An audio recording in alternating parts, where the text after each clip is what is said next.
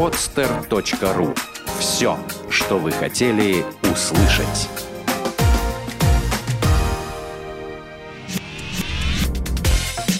Тренировочный день. От мечты к цели.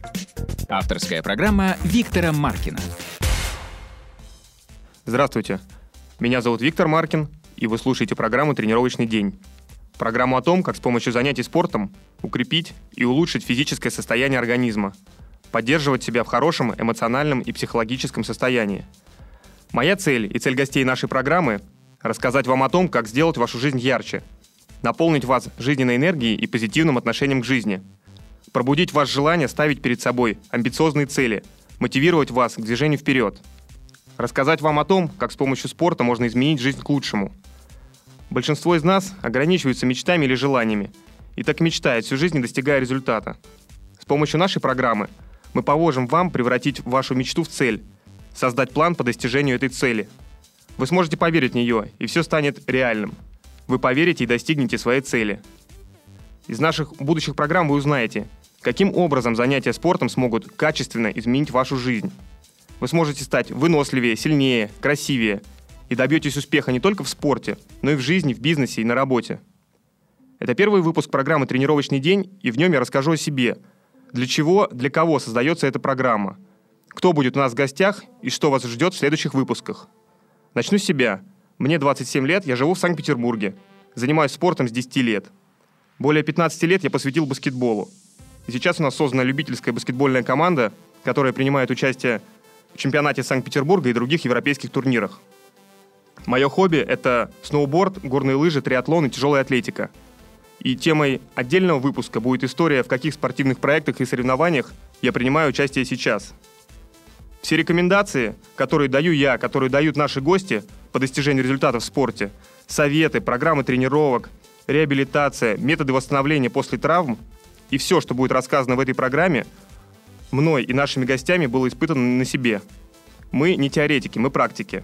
Темой отдельного выпуска нашей программы будет триатлон и подготовка к железной дистанции Ironman. Вы услышите от гостей нашей программы, как проплыть 4 километра, проехать на велосипеде 180 и пробежать 42 километра за один день. Мы поговорим с вами об историях спортивного успеха обычных людей.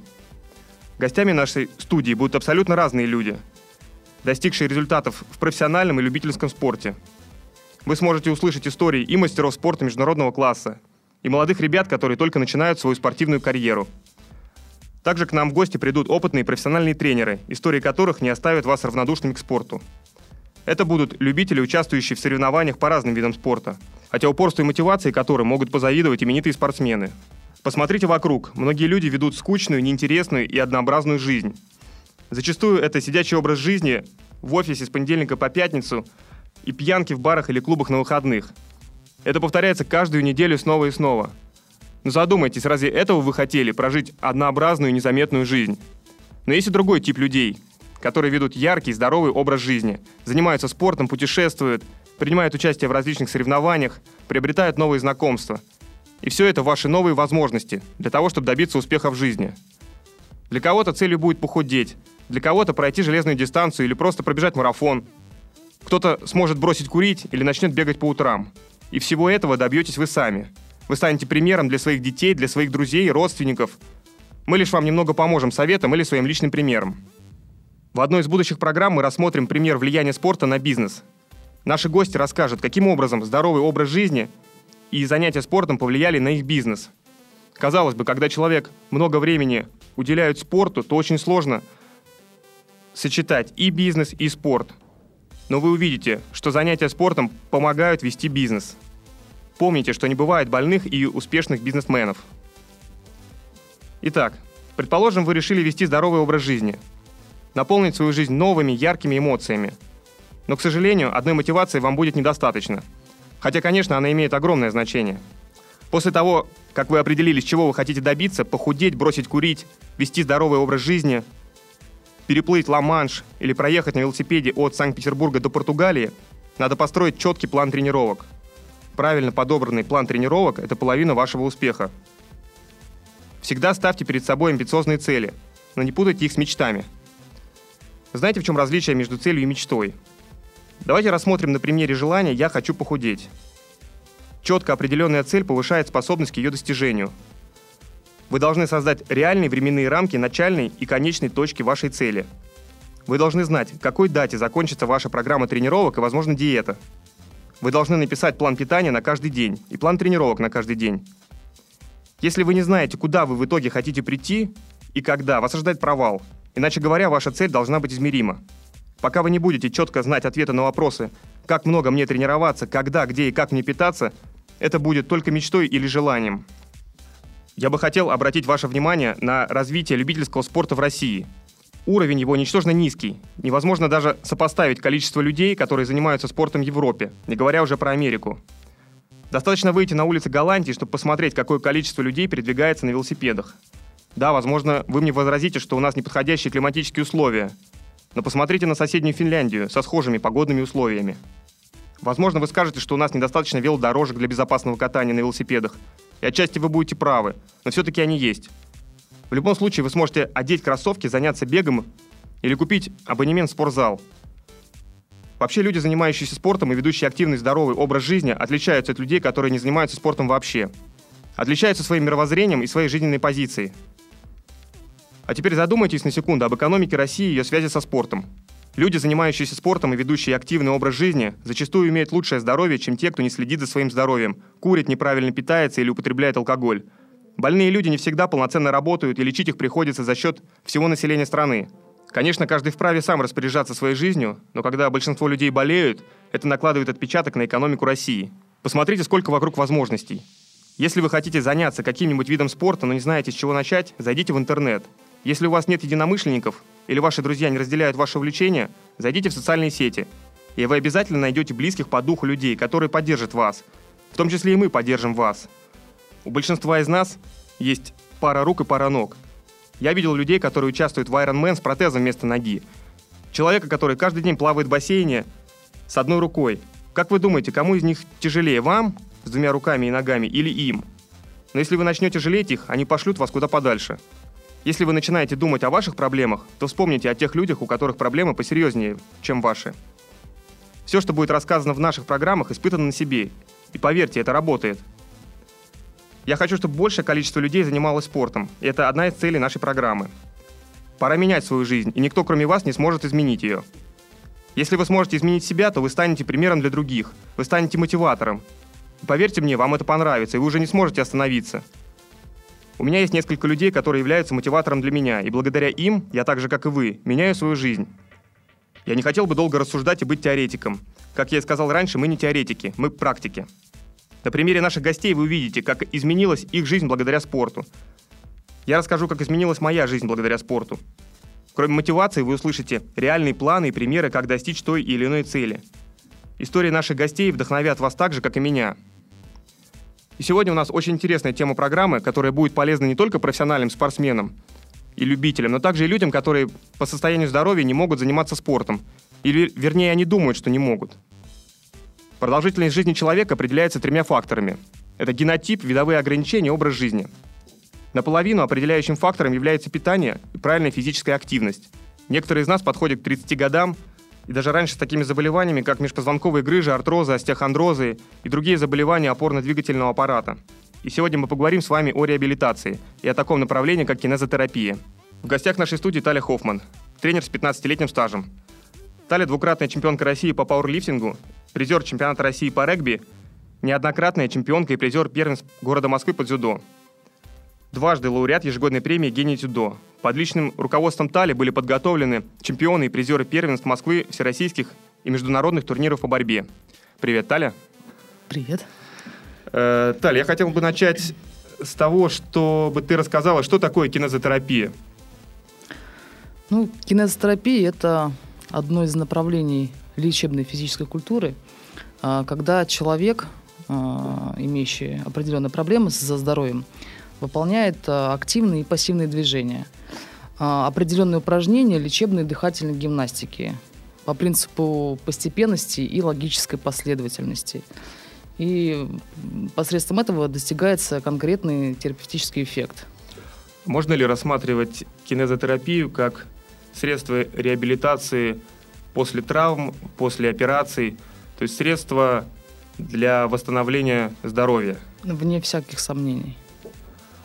А, кто был родоначальником кинезотерапии? Вообще откуда пошел этот метод кинезотерапии как реабилитация? Ну, скажем так, основную теоретическую базу э, заложил э, в 50-х, 70-х годах э, профессор Магендович, он из Перми сам. Вот, и он э, занимался исследованием моторно-висцеральных взаимодействий. И этому человеку удалось совершить буквально революционное открытие. Он доказал, что наши скелетные мышцы могут за счет обратной связи оказывать воздействие на работу внутренних органов.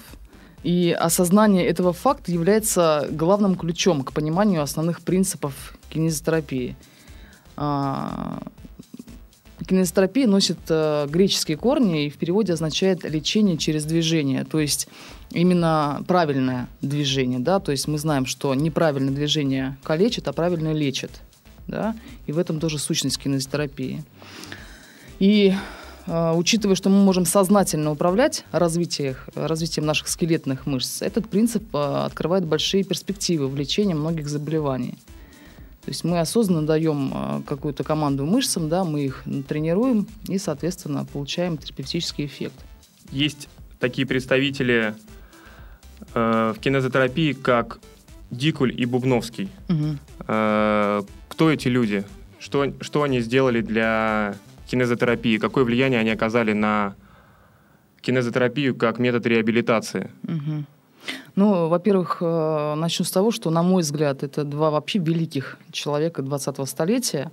Они именно практически основы заложили кинезотерапии, э, получив сами тяжелейшие травмы. Да, и Дикуль, и Бубновский, они, в общем-то, по приговору медицины были инвалидами на всю жизнь и не имели возможности передвигаться самостоятельно. И каждый из них э, начал э, на собственном примере опробировать свои личные какие-то разработки и тем самым э, добились успеха. То есть э, разработали каждый из них определенную систему реабилитации, опробировали на себе – Э, помогли себе и, соответственно, получив этот положительный результат, стали продвигать его в массы, помогая другим людям. Для наших слушателей я хотел бы отметить, для тех, кто не знает, Дикуль выступал в цирке, это был артист цирка, и в 15 лет, когда он исполнял один из своих номеров, он сорвался э, с перекладины, и страховка оборвалась, и он упал, повредил себе спину, получил компрессионный перелом позвоночника – и черепно-мозговую травму. У него было множество локальных переломов, и он был прикован к инвалидному креслу. Несколько лет он ездил на каталке, но после некоторых упражнений, разработанных им самим, он смог встать на ноги, какое-то, какое-то время он передвигался на костылях, но в итоге он смог вести полноценную жизнь и передвигаться на своих двоих ногах, а не в инвалидном кресле. Таль, а в чем отличие кинезотерапии от стандартных методов лечения или операции? Потому что я по себе знаю, многие врачи, когда видят заключение, допустим, даже мое по МРТ, угу. они предлагают сразу делать операцию. Угу. В чем основное отличие? Ну, как известно, стандартные методы лечения что предполагают? Прежде всего, покой, э, запрет на любую физическую активность, да, различные медикаментозные препараты, уколы и, соответственно, оперативное вмешательство.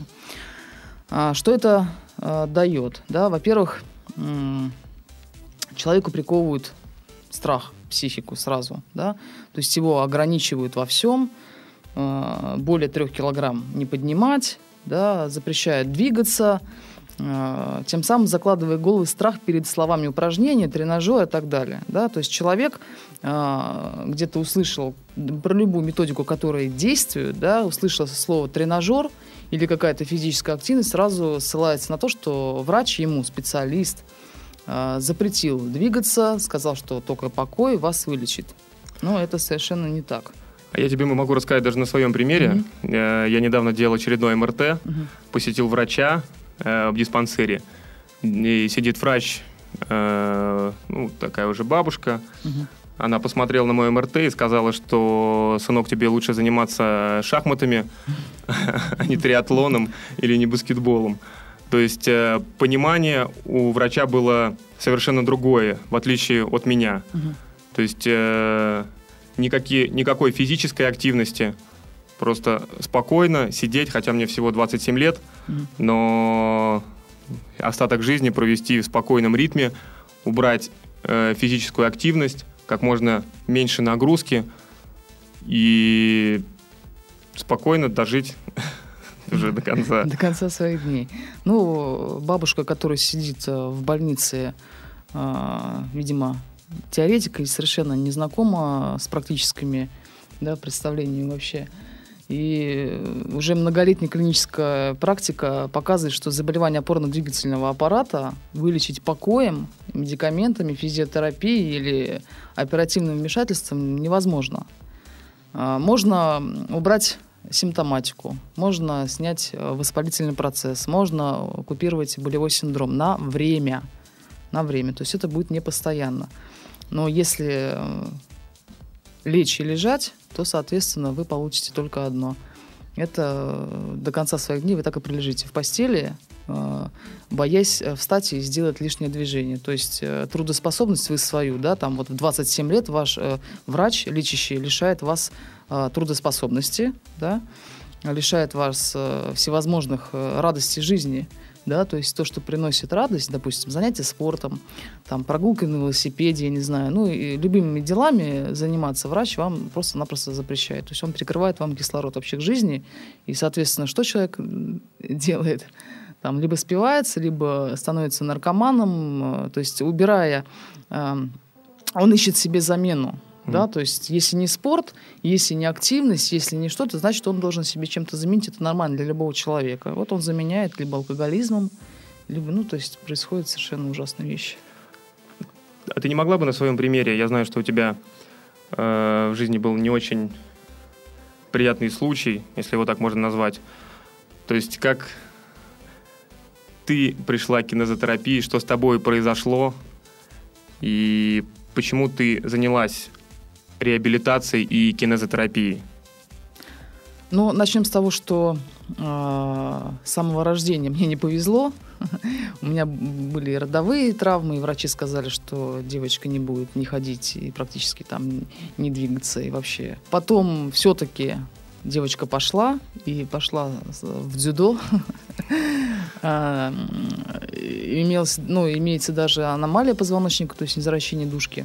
То есть на родовые травмы, да, которые обнаружились э, тогда, когда получилась уже спортивная травма, да, то есть там множественные грыжи были и так далее, позвоночника, э, произошло самое неприятное, что может произойти, это, в общем-то, это такой парапарез. Это легкая степень паралича обоих конечностей. Вот, и э, время от времени давала о себе знать, помимо жуткой боли и так далее. Угу.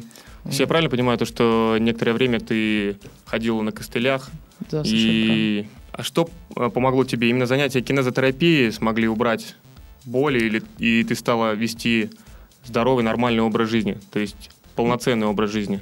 Во-первых, понимание пришло не сразу, что мне нужно делать, потому что а, так как я была еще юна и неопытна, да, в этих вопросах не разбиралась, а, Соответственно, шла к обычным врачам, и все происходило по порочному кругу. Да? Врачи говорили не заниматься спортом, не делать движений, лежать, отдыхать, вообще не ходить, и уже успокоиться. Да? Но мои э, амбиции и желание вести активный образ жизни не давали мне покоя. То есть я не могла лежать спокойно и, в общем-то, свою жизнь пускать на самотек, свое здоровье. Но я на своем опыте знаю то, что когда приходишь к врачам, и ты не понимаешь, что они тебе говорят, что они тебе советуют.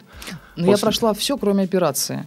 То есть оперативного вмешательства у меня не было, но я прошла все. Блокады в позвоночник, э, герудотерапия, тракционные всякие мероприятия, э, уколы просто в таких количествах, что уже э, в ягодицу нельзя было колоть, уже в ноги кололи, да, то есть в мышцы. То есть уже живого места на мне не было, и, в принципе, на какой-то момент помогало, то есть выходила в ремиссию, но э, не зная, что делать с этим дальше, да, то есть продолжая совершать какие-то неправильные действия, которые меня в итоге опять приводили к этому же, да, то есть калечили неправильные действия, ну, калечат движение. Вот, э, все возвращалось на, на круги своя. И это продолжалось в течение шести лет, а, пока я не решила, в общем-то, своей головой дойти до э, того, до чего я дошла сейчас, да, то есть э, понятие всю внутренность и сущность э, всего происходящего, заболеваний, которые меня посетили. У меня уже не только с позвоночником были проблемы, и с плечами, и множественные там и разрывы ключично-кремиального сочленения, и импиджен синдром, что только не было. То есть я, в принципе, прошла по полной программе через все, и поэтому э, многое понимаю, да, то есть многое понимаю и вижу изнутри заболевания, не только как вот в книжке написали, я знаю, что такое боль, я через нее прошла, и, в общем-то, могу советы давать не теоретические, а практические. То есть сейчас ты работаешь с людьми, которые испытывают проблемы с позвоночником, mm-hmm. у которых грыжи, артроз, другие заболевания опорно-двигательного mm-hmm. аппарата. То есть ты помогаешь людям, не только спортсменам, но и обычным людям да. или спортсменам-любителям. А кто твои основные клиенты или кто те люди, которые, которые к тебе обращаются? А, ну, зачастую обращаются люди с жалобами в боли в спине. Это самая частая распространенная жалоба а, в суставах. То есть боль в спине, боль в суставах, а, остеохондроз, межпозвонковые грыжи являются там источником, да, различные артриты, артрозы. Это вот наиболее распространенные такие вот жалобы. Как быстро можно э, избавиться от боли? Вот, например, пришел к тебе человек угу. с межпозвонковой грыжей и сказал, у меня болит спина, помогите. Угу. Сколько примерно занятий нужно позаниматься для того, чтобы избавиться от боли?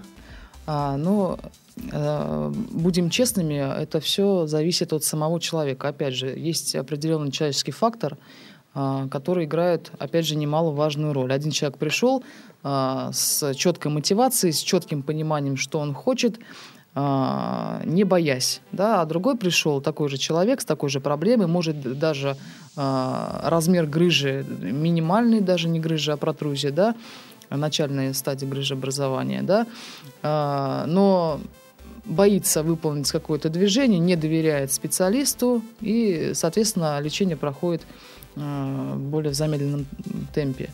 Вот. Но, по сути, так, если провести некий анализ, и с первого занятия может э, наступить э, облегчение определенное. И, то есть и с первого, и с третьего занятия. То есть все зависит, опять же, ну, от человека, скажем так. Ну, помимо желания человека избавиться от боли, он должен э, расслабить, если так можно сказать, свою голову. То есть он не должен бояться боли. Он основ... должен довериться. Это он, должен дови- он должен довериться тренеру и то есть, да. э, расслабить голову, чтобы да. не было никаких психологических барьеров, чтобы он не боялся делать упражнения, даже если оно доставляет ему боль. Угу. Кстати, по поводу боли. Э, какие бывают боли? Вот у человека, вот, допустим, болит спина, у кого-то боль иррадирует в, ягодич- в ягодичную мышцу. То есть, э, когда можно тренироваться, а когда нельзя тренироваться. Угу. Ну, э, Тренироваться можно всегда. Это мое личное и твердое убеждение. Даже тогда, когда у тебя повышенная температура. То есть, если у тебя нет каких-то открытых переломов, у тебя нет лихорадочного процесса, у тебя там нет э, такого чего-то недопустимого, тренироваться нужно всегда.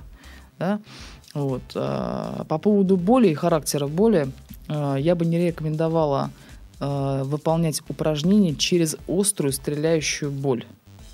Вот, то есть это упражнение либо нужно заменить, либо изменить исходное положение этого упражнения. То есть э, опытный инструктор должен подобрать э, аналогичное упражнение, а может быть из другого исходного положения, когда э, не будет болевого синдрома такого острого. А в других случаях ноющая боль, э, такая тяжесть может быть в спине или да, на другом участке, который мы реабилитируем, боль допустима. При этом, кроме кинезотерапии, есть ли какие-то сопутствующие методики, чтобы человек мог избавиться от боли? То есть избавиться от боли в спине при межпозвонковых грыжах. Угу. То есть э, может ли это быть баня, может быть это еще какие-то процедуры, которые помогут человеку избавиться от боли? Все естественные факторы нашей природы, которые нам дает, да, то есть солнце, воздух и вода наши лучшие друзья. И мы должны это помнить э, и использовать потому что мы, конечно, об этом забываем. Мы сидим в своих кабинетах, а, нам делают массаж, гирототерапию, мы обходимся такими тренажерами. То есть мы уже сами не выполняем движения, да, а покупаем тренажеры, которые стимулируют наши мышцы к тому, чтобы они сокращались, ничего при этом сами не делая. Это э, тупиковая ситуация, это э, вход в никуда, можно сказать. Поэтому кроме кинезотерапии и ответвлений, да, потому что очень много разных форм, и силовая кинезотерапия, и различные там формы, и пилатес, и так далее, все это является а, средствами лечебной физкультуры, а, я бы рекомендовала использовать баню, закаливание, а, воздушные процедуры, то есть обязательно должен ну, дышать воздухом. А по физике процесса что происходит в бане? Для чего нужно посещать баню? Скажем так, баню я рассматриваю как подготовку к закаливанию. То есть Э, вы находитесь в бане не для того, чтобы просто расслабиться после тяжелой физической активности, да, а разогреть свое тело и подготовить его для того, чтобы потом окунуться в холодную воду чтобы уже стимулировать свои сосуды да, к определенной работе, то есть чтобы сопротивляемость сосудов стала лучше. Вот, то есть, ну и сама баня способствует расслаблению, выведению токсинов и когда у нас накопление молочной кислоты происходит в мышцах, все это тоже выводится. Ну и это вот э, самое главное, это подготовка к холодной воде, мое мнение. Угу. То есть э, давай подведем итог для того, чтобы нашим слушателям было понятно. Предположим, если у человека межпозвонковая грыжа, угу. во-первых, он, должен, он не должен бояться боли. Он должен расслабить свою голову и полностью довериться тренеру. Грамотному тренеру. Грамотно, Тренер, обязательно. Тренеру рознь, да. Согласен, да. Давай я расскажу о противопоказаниях. Это, наверное, самое главное. То есть, что не должен делать. То, что он должен, Давай, это уже да. исходя из этого мы подведем итоги. А, когда человек приходит к кинезотерапевту или вообще, то есть начинает сам разбираться в этой проблеме, что ему нельзя делать на первых порах категорически, если присутствует болевой синдром, и страх и так далее. А, нужно исключить прежде всего осевую травматичную нагрузку. Что это значит? То есть а, любая нагрузка, которая идет вертикально на позвоночник или на суставы, если беспокоят суставы, она должна быть исключена. То есть приседать со штангой нельзя? Нет. Вот, а, к примеру, опять же, приседание со штангой на плечах, становая тяга, любые упражнения – даже изолированные, к примеру, сгибание стоя рук на бицепс или французский жим на трицепс стоя, это нужно, конечно, исключать по возможности. И э, добавить в программу э, декомпрессионные упражнения, которые будут разгружать позвоночник. Это очень важное упражнение. Как влияет плавание на болевой синдром? Возможно ли с помощью плавания как один из элементов укрепления мышц спины, избавиться именно от болевого синдрома? Ну, смотря как ты плаваешь в бассейне. То есть, если это любительское плавание, и у тебя, ну, к примеру, человек плавает там по собачьи, или как он называет это, брасом, но при этом он э, избегает фазу вытяжения в, в воде, то, конечно, э, неправильное движение, вернемся, калечит. И он вместо эффекта а, положительного получит эффект, наоборот, отрицательный, боль усилится, и ему будет только хуже. Поэтому плавать тоже нужно уметь правильно. Опять же, лучше лишний раз либо проконсультироваться с тренером по плаванию, да, а лучше, опять же, либо с кинезотерапевтом, который, может быть, владеет э, техниками или элементами как плавания, да, и проконсультироваться. То есть просто так поплавать в воде, да, эффекта такого серьезного не будет. А может быть, даже отрицательный будет. Угу. А, давай рассмотрим на примере. А, человек идет и делает магнитно-резонансную томографию, получает результат. Угу. Зачастую он не знает, что в этом результате, то есть там написано медицинскими терминами, а мы попробуем своими словами житейски объяснить, э, что с человеком происходит и какие э, лечебно-диагностические мероприятия ему советуют. То есть э, массаж. Будет ли полезно делать человеку массаж? Предположим, при межпозвонковых грыжах. Угу. Ну, мы можем даже все рассмотреть сразу. Массаж, Ну, это массаж, э, физиотерапия, капельницы, внутривенные инъекции, да. блокада, магнит, угу. герудотерапия, угу. пиявки. Угу. электрофорез. Э, стоит ли это делать человеку? На что нужно обратить внимание, а что можно пропустить? Ну, э, начнем с того, что все эти процедуры направлены на то, чтобы купировать болевой синдром, то есть снять болевой синдром, снять отек, снять воспалительный процесс. Э, это все происходит на уровне лечения симптома. Проблему э, ни капельница, ни физиотерапия э, не решает. Да? Потому что для чего нам даны мышцы? Мышцы даны для того, чтобы мы ими пользовались. Да, для того, чтобы мышцы не просто так у нас в теле, да, мы должны их сокращать, мы должны их тренировать, мы должны с помощью мышц прогонять кровь, да, то в, свою, в свою очередь кровь питает э, больные суставы, то есть она несет э, к больному участку питательные вещества. Не только питательные вещества, но и кислород. Да, то есть от кровообращения зависит очень много, если не все практически. То есть насколько э, оно хорошо работает на нашей крови, да, насколько кровообращение хорошее, в общем-то, настолько полноценно мы и живем. То есть, выполняя определенные упражнения э, в кинезотерапии, ты заставляешь кровь двигаться к больному участку. Угу. Тем самым ты снабжаешь его кровью и... Питательными веществами, питательными. микроэлементами, витаминами, кислородом, опять же, повторюсь. Да? То есть э, сустав почему больной? Потому что он лишен питания да, и происходят э, дегенеративно-дистрофические процессы. А если мы э, послушаем доктора и ляжем в постель, соответственно, кровообращение наше будет только замедляться и состояние наше ухудшаться. Поэтому это только будет вредить положению вещей. То есть в данном случае мы против лежачего образа жизни и Абсолютно. готовы тренироваться. Готовы. Э, давай рассмотрим еще такие заболевания, как артроз, потому что у многих э, людей это очень частое заболевание. И что стоит делать при этом? Что, что такое артроз? Ну, это самая распространенная болезнь суставов. Э, к сожалению, артроз это необратимая такая вещь. Э, чем отличается от артритов, да, то есть есть э, обратимые последствия какие-то, да, от заболевания, а это, к сожалению, носит необратимый характер тем, что сустав разрушается. Вот, но можно остановить э, этот процесс разрушения, опять же, с помощью различных упражнений э, и закаливания и так далее. То есть остановить этот процесс, потому что, ну, например, если брать, рассматривать самые распространенные, это гонартроз и коксартроз, Э, артроз коленного и тазобедренного сустава, то э, последствия этого заболевания – это инвалидное кресло. То есть человек не то, что теряет трудоспособность, он просто становится инвалидом.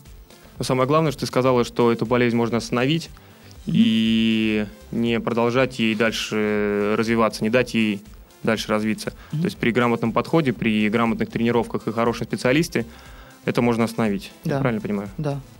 Вот я занимаюсь с каким-то человеком да, а, параллельно к этому, там, допустим, я вижу а, человека, который когда-то меня спрашивал, говорил, что у него гонартроз и коксартроз, к примеру, да, выполняет, там, вот, ему хочется, вот он жмет ногами. Это категорически просто запрещено. Прямая севая нагрузка на сустав разрушительная. А он это делает. Понимаешь, то есть не зная вот этого, то, что он пришел в тренажерный зал, думаю, помочь себе. Вот я, значит, занимаюсь физической активностью и тем самым помогаю себе. На самом деле он просто себя губит.